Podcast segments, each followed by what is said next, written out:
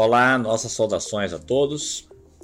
Vamos tratar hoje de um tema que está preocupando toda a cadeia de carnes no Brasil, tanto os produtores de bovinos, como os produtores de leite e corte, carne, como os produtores de frangos, suínos e também outras proteínas, como ovos que é o tema dos custos de produção para este ano de 2021.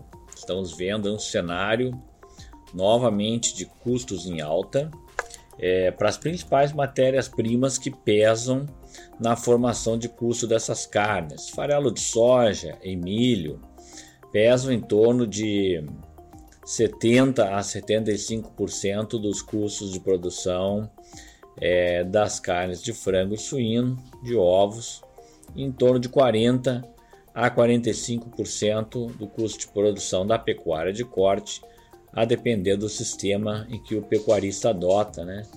É, ciclo completo ou semi-confinamento e assim por diante. De qualquer forma, no caso do farelo de soja, a tendência é de cotações bastante firmes ao longo deste ano. Os produtores comercializaram 60% da safra de soja antecipadamente e esses 40% restantes vão ser negociados de forma bastante cautelosa pelos vendedores. Né? Nós temos cotações internacionais é, da soja e do farelo em Chicago em níveis muito elevados, tiveram ganhos muito expressivos é, desde o início do ano até agora, as cotações do grão ultrapassando o patamar de 13 dólares por bushel em Chicago, patamares mais altos desde 2014, a revisão para baixo da safra e dos estoques dos Estados Unidos, a ameaça climática persistente sobre as áreas da América do Sul e também é, no caso do próprio Brasil, no sul do Brasil.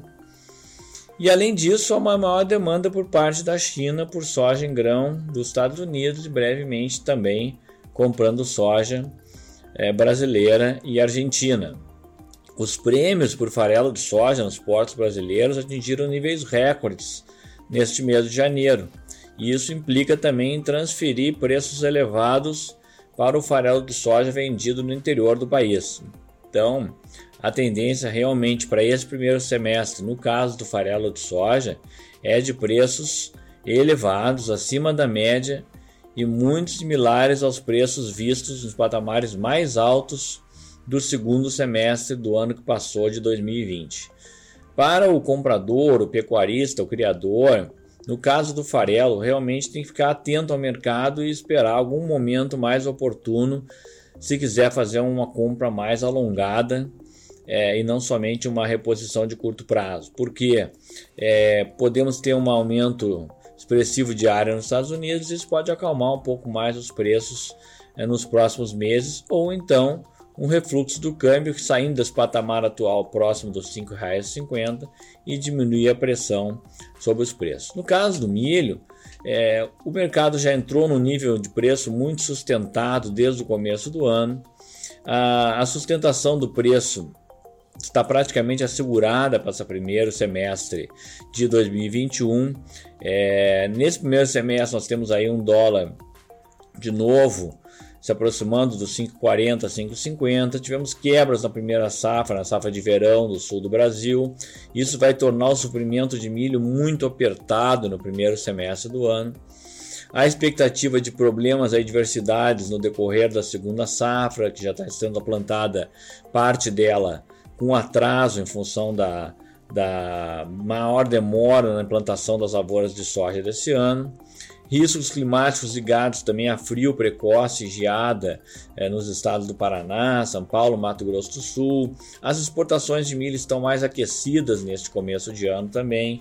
Isso é um patamar que preocupa também é, os produtores. Então, é, também da mesma forma, nós temos um cenário que o segundo semestre pode ser de preços mais é, confortáveis para os compradores, à medida que se a segunda safra se concretizar em níveis elevados, os preços do milho podem sair dos patamares elevados atuais, níveis nominais recordes, para patamares mais baixos. Então, no caso, é realmente é comprar para a demanda de curto prazo e aguardar momentos mais favoráveis para voltar ao mercado e comprar volumes maiores.